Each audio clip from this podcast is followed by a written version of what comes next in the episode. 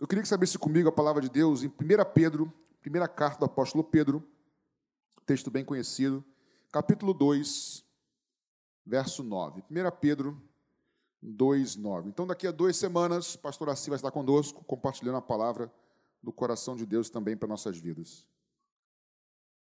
1 Pedro 2, 9. Vocês conhecem, mas eu vou ler. Todo mundo achou? Diz assim: Vocês, porém, são geração eleita, sacerdócio real, nação santa, povo de propriedade exclusiva de Deus, a fim de proclamar as virtudes daquele que o chamou das trevas para a sua maravilhosa luz. Quem aqui não conhecia esse texto? Acho que todo mundo um dia já ouviu esse texto muito conhecido, tá? Vamos orar para a gente começar a meditar um pouquinho na palavra do Senhor? Obrigado, Jesus, por esse texto conhecido, porém não menos precioso e importante, pelo contrário.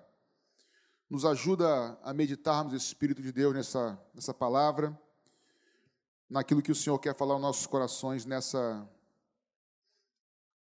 nessa noite. Te entrego nossas vidas em nome de Jesus. Amém, queridos? Esse texto, o apóstolo Pedro, na sua primeira carta, ele fala sobre. Está falando ao, aos seus leitores que estão passando por lutas e por dificuldades. E ele fala de alguns que retrocedem no Evangelho, ele fala para outros que, que não retrocedem, ele faz algumas afirmações, ele lembra os seus irmãos de algumas coisas que eles são. Mas antes de eu falar essas coisas que Pedro, essas afirmações que Pedro faz, esse texto aqui que Pedro escreve, em 1 Pedro 2,9, ele está citando, na verdade, Pedro, está citando, não, ele está usando como referência um texto de Êxodo. Eu queria ler com você, que é Êxodo 19. Êxodo Pastor Richard diria que ele é Exodo, mas é Êxodo mesmo, tá, irmãos? Só o pastor Richard mesmo, né? Êxodo 19, quando Deus está falando com Moisés no Monte Sinai, no verso 5 e 6, ele diz o seguinte: Agora, pois, se ouvirem atentamente a minha voz, Êxodo 19, 5 e 6. Agora, pois, se ouvirem atentamente a minha voz e guardarem a minha aliança, vocês serão minha propriedade peculiar dentre todos os povos, porque toda a terra é minha, e vocês serão para mim um reino de sacerdotes e uma nação santa. São estas as palavras que você falará aos filhos de Israel, Deus falando com Moisés. Então, Pedro se utiliza de algumas afirmações que Deus fala com Israel, e aqui usa para nós cristãos, para a igreja. Então, eu vou trabalhar com vocês essas quatro afirmações que Pedro faz, mas antes disso, deixa eu só fazer uma breve, breve mesmo, mesmo introdução. Mesmo não, mesmo é quando eu falo com jovem, aqui tem que ser mesmo. Existe uma, uma teologia chamada teologia da substituição, tá? que é algo que surgiu nos primeiros séculos da igreja e que na reforma foi resgatar, foi, foi tentada. Vamos lá. É, é uma teologia que surgiu nos primeiros anos da igreja, principalmente, alguns dizem, né, não, pode ter uma variação, que um dos pais dessa teologia é Agostinho. Isso não foi ele que criou, mas ele foi um que propagou, que defendeu, chamado teologia da substituição. O que, que é isso? É uma teologia que entende que, resumidamente, é, a igreja substitui Israel. Quem aqui já ouviu a expressão que a igreja é o Israel de Deus? Já ouviu? Pois bem. Nós aqui não cremos que a igreja é o Israel de Deus. Eu não vou explicar isso agora, porque não é o. Mas só deixar claro que a igreja para nós não é o Israel de Deus. Nós não cremos na teologia da substituição. Alguns irmãos nossos creem, respeitamos, mas nós não cremos assim. A igreja não substitui Israel. E não só isso, sem entrar em detalhes, quando essa teologia surgiu, a igreja substituiu Israel, o domingo substituiu o sábado e Roma substituiu Jerusalém. Com o passar dos anos, na reforma protestante, graças a Deus, muitas dessas verdades foram resgatadas, foram, foram excluídas, essas verdades que eram enganos, na verdade. Então, Roma não substitui Jerusalém, é, o domingo não substitui sábado, outras coisas, assim como a igreja não substitui Israel, são coisas distintas. Israel é uma coisa, igreja é outra coisa. Mas Israel, irmãos, alguns falam assim: ah, mas não está lá que, que, que, que nós fomos enxertados em Israel. Não está dizendo isso no texto de Romanos 11, está dizendo que nós fomos enxertados na oliveira. E a oliveira, no caso, não é Israel, a oliveira é Jesus, é o Espírito Santo. Os ramos da oliveira é que são Israel. Isso é outra história, tá? Isso aí é para teologia. Mas o fato é que a igreja não substitui Israel, só para vocês entenderem. Quem crê que Israel, que a igreja substitui Israel, crê que todas as promessas feitas na Bíblia para Israel não são para Israel, não vão se cumprir. Que Deus não tem mais nada com Israel, Israel. Isso chega a ser um absurdo, porque Deus ainda tem promessas claramente para Israel. Aliás, a restauração de Israel em 48, 49 é um grande exemplo disso. A preservação do povo é um grande exemplo disso. Mas é, o assunto não é isso. O fato é que, embora a igreja não seja uma substituição de Israel, é claro nas Escrituras que Israel apontava para a igreja. Que Israel é uma figura da igreja. Você olha muitas coisas para Israel, você vai entender o que acontece com a igreja. E aí o apóstolo Pedro, tendo dito isso, Qualquer dúvida, se tiver depois, você me procura que eu te explico com mais calma. Mas é importante você saber que nós não somos o Israel de Deus, não cremos assim. A igreja é uma coisa, Israel é outra coisa. Mas Pedro utiliza algumas coisas que Deus falou com Israel, lá em Êxodo, e traz para nós hoje, dizendo: Vocês, porém, são geração eleita, sacerdócio real, nação santa, povo de propriedade exclusiva, com um propósito. E eu queria, nesses minutos que eu tenho, já estão correndo, e eles correm mesmo. Pegar essas quatro afirmações que o apóstolo Pedro faz de nós. E ele faz essas afirmações para irmãos que estavam passando por lutas e adversidades. A primeira que ele faz, na versão é, Almeida atualizada, a última, diz geração eleita. Mas algumas versões dizem raça eleita. E, e, o sentido da palavra aqui no grego original, genos, é mais. Esse geração aqui não é geração de uma geração, é de quem foi gerado. Pessoas que foram geradas. Então também está certo, tá? não está errado. Mas o sentido para a gente entender é: nós somos geração eleita, nós somos raça eleita, ou seja, aqui o sentido da palavra genos, raça é pessoas que têm a mesma essência, que têm a mesma natureza, uma mesma raça que tem o mesmo tipo, vem do me da mesma linhagem, uma mesma raça que tem uma me o mesmo pai. Os judeus têm por pai quem? Abraão, uma mesma raça. E aqui o sentido é esse. Então a primeira, primeira coisa que nós vemos aqui, quando Pedro fala que nós somos uma raça eleita, é que nós temos todos aqui uma mesma origem, uma mesma natureza.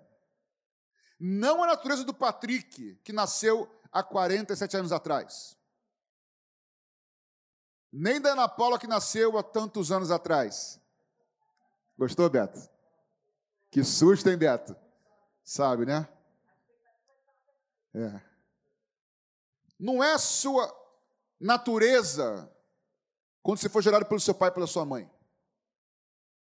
Mas é do Patrick quando há 22, 23 anos atrás, um dia, creu na mensagem do Evangelho, creu na obra da cruz, entregou o seu coração ao Senhor, nasceu de novo, gerado pelo Espírito Santo. O que está aqui dizer é o seguinte: vocês, nós da Maranata, nós que cremos em Jesus, podemos ser totalmente diferentes de origens naturais totalmente diferentes. Mas nós temos uma origem espiritual igual e mesma. Todos nós que cremos no Senhor Jesus fomos um dia gerados pelo Espírito Santo. Então, eu, eu gosto muito de sistematizar as coisas, eu sou meio assim. Então, eu vejo que nessa primeira afirmação de Pedro, vocês são raça eleita. Primeiro, nós temos a mesma natureza. Uma mesma natureza, não da terra, mas do céu em nós. Porque o Espírito Santo agora habita dentro de nós que cremos no Senhor Jesus. Mas vocês são perfeitos? Não, pelo contrário. Mas o que é perfeito, aleluia, vem habitar em nós. E começa um processo. Nós temos uma natureza. E aí eu me lembrei de João capítulo 20. Quando Jesus, após ressuscitado, ele aparece aos seus discípulos e diz: Pai seja convosco. Aí mostra para eles as suas mãos e o seu lado. E diz o texto de João 20, 19 até 22, que os discípulos se alegram ao verem Jesus. Aí o Senhor repete: Paz seja convosco. Assim como o Pai me enviou, eu vos envio. E tendo dito isto, diz o texto, ele soprou sobre eles e disse: Recebam o Espírito. Irmãos, o que acontece em João 20 é um paralelo com Gênesis 2 onde Deus cria a humanidade e sopra sobre Adão o fôlego de vida. Em Gênesis 20, em João 20, o que está acontecendo quando Jesus sopra o Espírito e os discípulos que estavam com medo, acuados e recebem o Espírito Santo, Jesus está dizendo muitas coisas ali que eu não vou entrar aqui em detalhes, mas ele está se afirmando como o próprio Deus que gera vida. E ali em João 20, é como se houvesse, realmente há, o surgimento de uma nova humanidade, de uma nova criação. Agora, os caídos, os pecadores, os imperfeitos, cada um com a sua origem, com seus pais e mães. Agora, quando creem no Senhor Jesus e recebem um fôlego de vida, agora são nova criatura no Senhor Jesus. Lavados e remidos no sangue do Cordeiro. Então, quando ele diz, irmã, irmão, você é da Maranata, você faz parte, você é raça eleito, você tem uma natureza como os outros irmãos, e mais, nós temos uma mesma natureza e temos um mesmo Pai. Temos o mesmo Pai.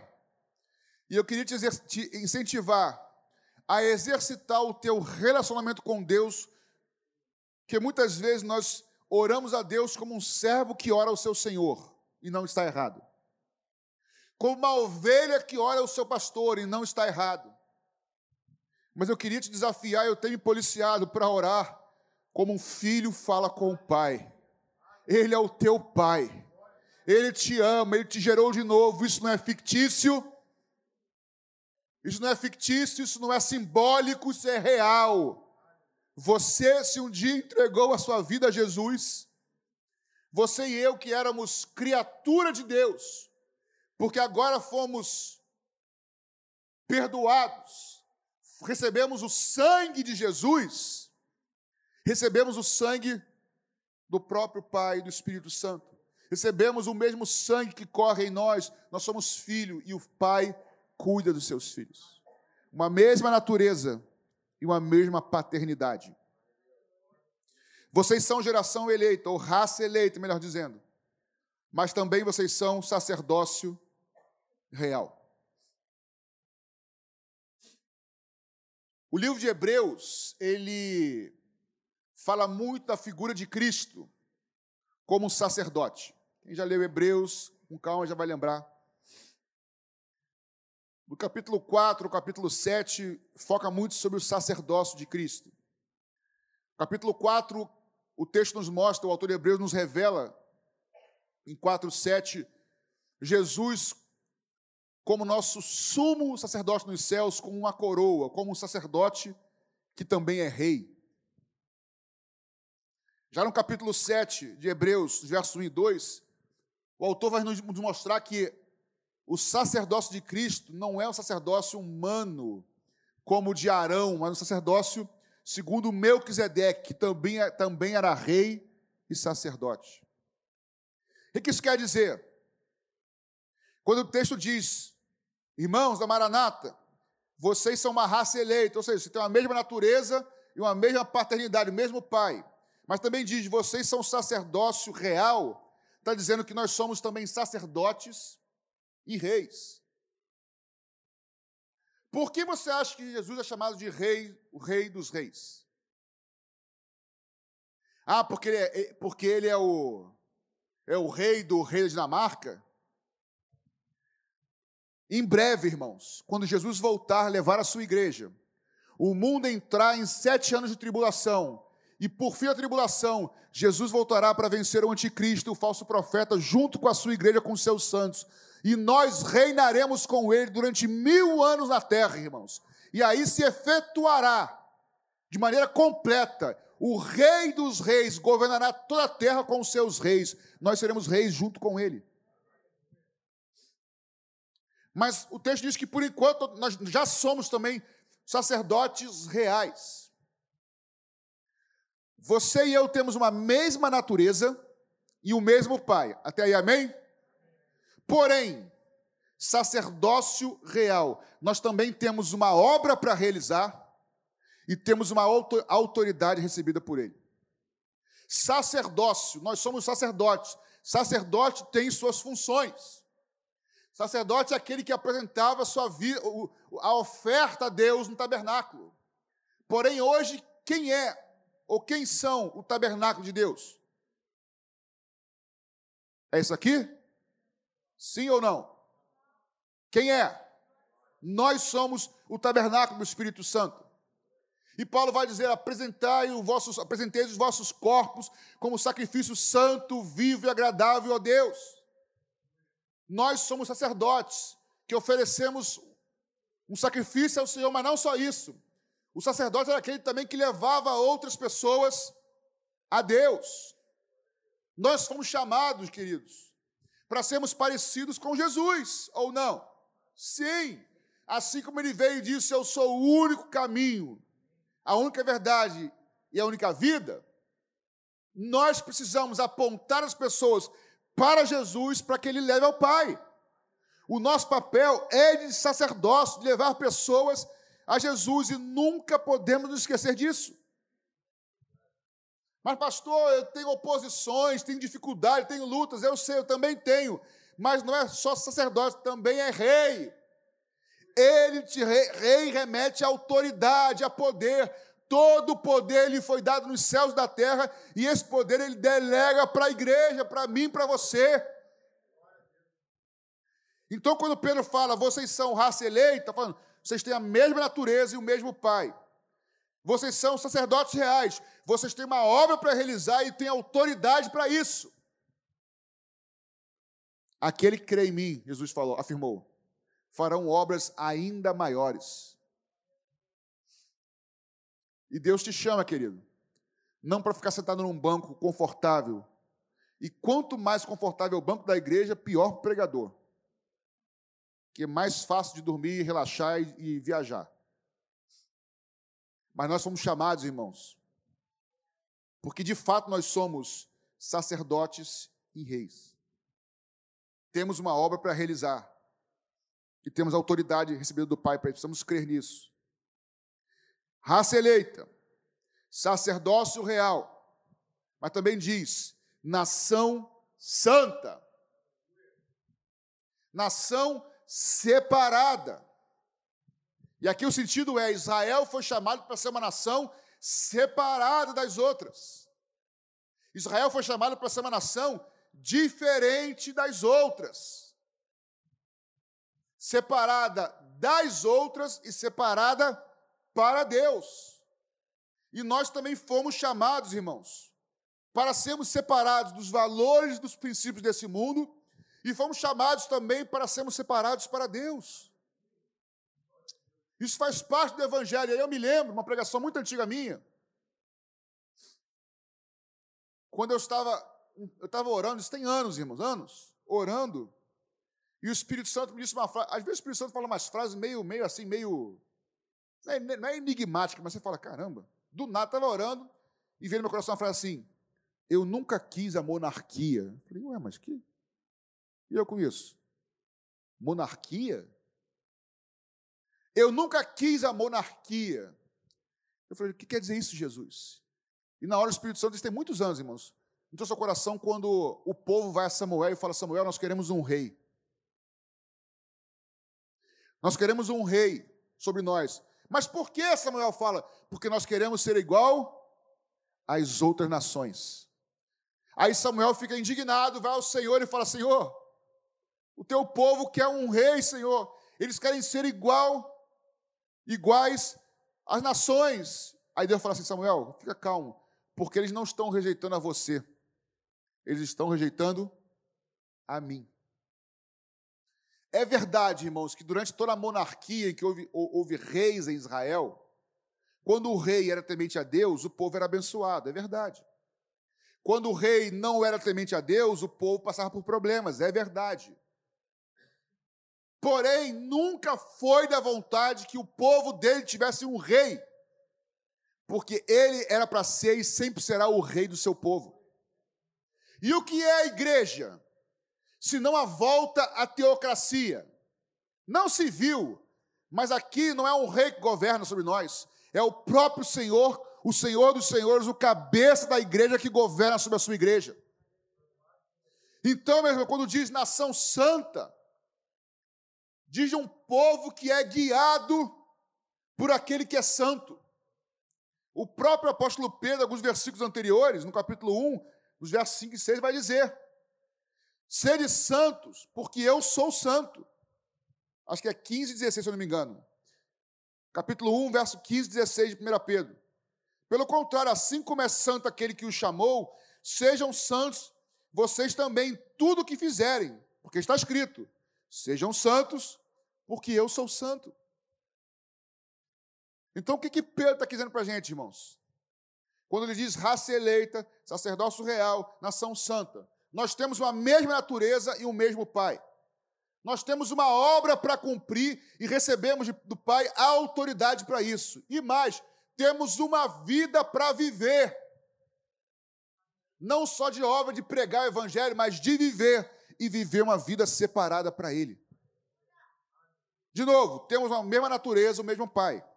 Uma obra com autoridade para exercer na terra, porque nos foi dado esse poder. Mas também temos uma vida para viver, porque Evangelho não é só discurso, Evangelho é vida prática. Evangelho é andar diferente das nações, diferente do mundo. Estamos juntos, irmãos? Geração eleita, sacerdócio real, nação santa. E o quarto, povo de propriedade exclusiva de Deus. Se o texto está me dizendo que eu e você temos uma mesma natureza, e desculpa repetir, mas é didático, tá? Uma mesma paternidade, uma mesma obra, uma obra para realizar com autoridade, e uma vida para viver em separação, quando diz povo de propriedade exclusiva de Deus, está dizendo que nós temos um dono. Não é só pai, pai. Não é só filho e pai, nós temos um dono. E sobre isso muito pouco se prega. Mas nós fomos comprados, irmãos. Se puder botar para mim, Luna, por favor. 1 Coríntios 6, versos 19 e 20. Você e eu temos um proprietário, temos um dono. E é por isso que Jesus ora dizendo: será feita a tua vontade, não a minha. Paulo vai dizer o seguinte, 1 Coríntios 6, 19 e 20. Será que vocês não sabem que o corpo de vocês é santuário do Espírito Santo, que, que está em vocês e que vocês receberam de Deus e que vocês não pertencem a vocês mesmos. Posso repetir? Que nós não pertencemos a nós mesmos. 20. Porque vocês foram comprados por preço. Agora, pois, glorifiquem a Deus no corpo de vocês. Nós não, perceb... não pertencemos a nós mesmos, irmãos. O evangelho verdadeiro, genuíno, diz respeito a dizer: não vivo mais eu, não é a minha vontade, mas é a tua vontade. Ah, pastor, mas se eu errar, eu também erro. Eu falo, Senhor, me perdoa, porque há poder no sangue de Jesus para nos perdoar. Mas quem nasceu de novo, quem é raça eleita, quem é sacerdócio real, vive uma vida santa e sabe que tem um dono, e tem mais, ter um dono não é só obedecer ao dono, não, é saber que em todos e qualquer todos e quaisquer momentos o teu dono é poderoso para te proteger, porque você pertence a Ele e Ele sabe te guardar, aleluia. Ele sabe me guardar, não cai um fio de cabelo nosso sem que o nosso proprietário, sem que o nosso dono, sem que aquele que nos comprou nos, nos permita. Porque aquele que nos comprou, Ele nos comprou com amor, comprou com sangue então ele também protege com amor e protege com sangue, aleluia. O que, que Pedro está dizendo? Você, irmã, que está passando por uma luta aí, por um problema. Ou nós, eu também passo por lutas e problemas. Pastor também fica triste, fica abalado. Nós somos homens igual a vocês. Se lembrem que se você entregou a sua vida a Jesus, você tem a natureza dele em você. Você tem um pai. Não para de fazer a obra. Exerça a autoridade que ele te deu. Vida, viva uma vida de separação, porque o teu dono, o teu proprietário, que também é teu pai, ele vai cuidar de você em todos os momentos. É isso que Pedro está dizendo para os seus irmãos que estão sofrendo perseguições e adversidades. Lembre-se que vocês não são mais o velho Patrick, a velha Márcia, o velho João, o velho Gustavo. O... Não, nós somos novas criaturas em Deus. E é Ele quem nos gerou de novo, é Ele quem nos chamou, é Ele quem nos dá autoridade, é Ele quem nos dá vida, e é Ele quem nos guarda. Por isso a Ele, somente a Ele, a honra, a glória e o louvor. E tudo isso, ele diz: vocês são geração eleita, raça eleita, sacerdócio real, nação santa, povo de propriedade exclusiva de Deus. Para que tudo isso? A fim de proclamar as virtudes daquele que o chamou das trevas para a sua maravilhosa luz. Tudo isso, nascer de novo, o Espírito Santo habitar em nós, fazer a obra de Deus, ter poder, uma vida de santidade, ter um Deus como seu dono e ter um protetor, para que tudo isso? Para que em tudo, no meu falar, no meu agir, no meu me separar, no meu me afastar, no meu obedecer, no meu exercer autoridade e poder, em tudo, eu proclamar as virtudes. Vamos achar um sinônimo para virtudes? As qualidades daquele que me chamou das trevas, quando eu estava perdido, para a sua maravilhosa luz. Ele te chamou um dia das trevas, irmão? Você lembra do dia que ele te chamou das trevas? Lembra aí. Você lembra do dia estava perdidinho, perdidinho. E o amor do Senhor te resgatou. Vou fazer uma comparação aqui, porca. Porca é uma palavra feia, mas é, é, é assim mesmo. Você consegue ir para, para a sua janela à noite e ver um balão subindo lindo e ficar olhando e o teu familiar na tua cara assim. O que você faz na hora? Nossa, que coisa linda. E o teu esposo está vendo televisão, o seu marido, seu filho, o que você faz? Naturalmente. Cara, vem cá rapidinho, vem cá, olha que coisa linda. É natural fazer isso, não é natural? É ou não é, irmãos? Quando a gente fica deslumbrado com algo, maravilhado com algo, a gente chama para ver. Eu sei que o exemplo é muito tosco e raso, mas, mas se no raso já funciona, quanto mais com aquele que nos chamou para a sua maravilhosa luz. Estávamos perdidos, irmãos, estávamos perdidos. E Ele nos amou. Não permita que a rotina de evangelho de igreja te roube essa alegria. te roube essa alegria desse conjunto de coisas que nós somos propriedade dele. Temos o Espírito Santo em nós. Temos uma obra para realizar cujo poder não está em nós, mas está nele que está em nós. E uma vida para ser vivida que também não está em nós, mas é dele em nós. E que é possível.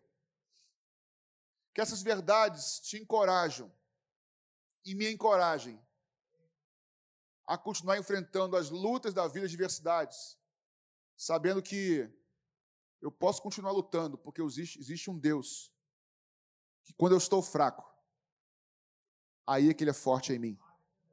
É na minha fraqueza, Fátima, que o poder dele se aperfeiçoa.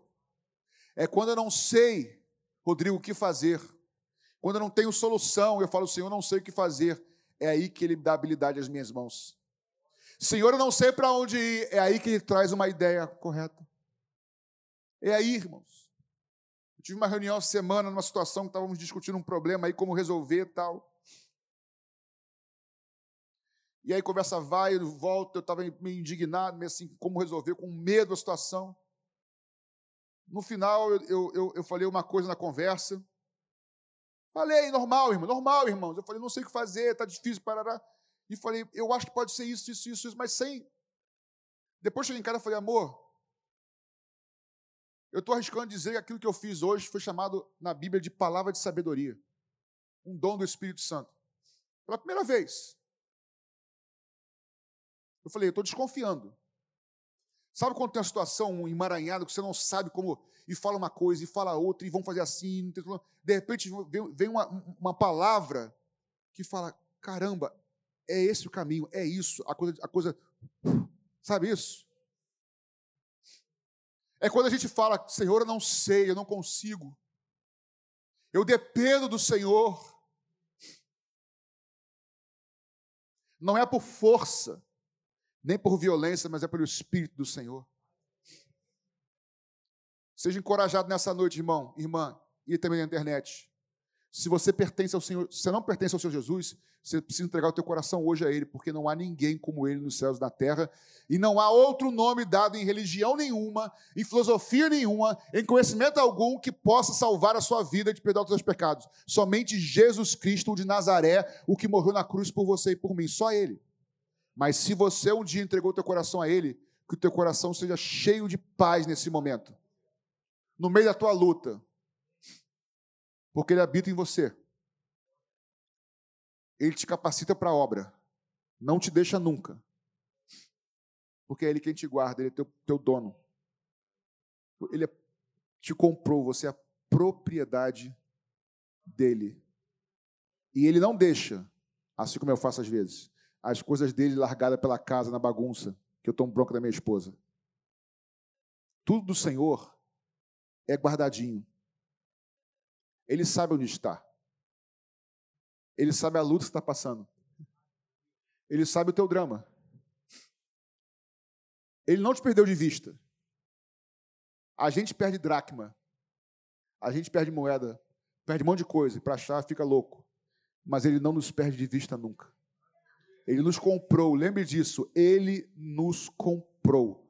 Nós pertencemos a Ele. Os olhos dele estão sobre a sua vida e sobre a minha vida todo momento. Você recebe essa palavra, querido? Fica de pé no seu lugar para nós orarmos. Louvado e bendito seja o teu nome, Jesus. Nos ajuda a proclamar com, com palavras e com vida, com atos, as tuas virtudes. Será que você consegue baixinho agora, você com o Senhor? Falar para o Senhor, reconhecendo as, as, as virtudes dele na sua vida? Se ele é bom, perdoador, não sei. Fala para o Senhor, feche seus olhos nesse momento. Senhor, nós queremos te louvar, Jesus, nessa noite. Queremos te bendizer, Jesus. Senhor, muito obrigado. Obrigado mesmo, Jesus. Porque o Senhor veio nos dar a tua natureza. Quando a tua palavra diz que nós nascemos de novo, não é algo simbólico ou fictício. Nós somos de fato gerados de novo, Jesus. Agora não de semente corruptível, mas de uma semente incorruptível. É como se houvesse. Posso estar falando uma besteira porque eu não sou médico, mas é como se houvesse um transplante de medula, em que todo o sangue ele é mudado. Agora, espiritualmente, é o teu sangue que corre em nós. E por isso nós temos a Ti, Pai, como nosso Pai celeste. Queria te agradecer por ter um Pai. Obrigado, Jesus. Porque hoje eu tenho um Pai nos céus. Para muitos pode ser ridículo isso, mas muito obrigado porque eu tenho um Pai. Muito obrigado porque nós temos a Ti como Pai. Muito obrigado porque o Senhor nos confiou uma obra que é sua, que é a obra da reconciliação, de levar pessoas ao, à salvação. Muito obrigado que o Senhor nos deu essa obra. Obrigado porque o Senhor nos deu autoridade para realizá-la. Quer a gente veja ou não, nós cremos que o Senhor nos deu outra autoridade. Porque é no teu nome que nós fazemos isso. Obrigado, Jesus, pela vida que o Senhor nos tem dado. Vida eterna que começa hoje. Muito obrigado, Jesus. Quero falar por mim e pelos meus irmãos por fé. Não queremos ser parecidos com as nações. Não quero ser parecido, não queremos ser parecidos com esse mundo, Jesus queremos nos parecer contigo, ser um povo chamado pelo seu nome. Não quero um evangelho de teoria. Quero viver cada vez mais triunfando sobre o pecado. Obrigado, Jesus, por último, porque o Senhor nos comprou com preço de sangue e nós pertencemos a Ti. Obrigado porque nós temos um dono que nos guarda, e é o guarda de Israel, que não dorme, nem dormita, não tosqueneja. E nós podemos dormir, Senhor, descansar, porque o Senhor cuida de nós. Quando estamos aflitos, o Senhor cuida de nós. De novo, porque o Senhor é nosso dono. E eu não estou dizendo isso para o Senhor ouvir, estou dizendo isso para o meu coração ouvir, Jesus. Eu estou dizendo isso para que os irmãos, o coração dos meus irmãos ouçam isso. Que o Senhor é o nosso dono. O Senhor nos comprou e o Senhor sabe cuidar de nós.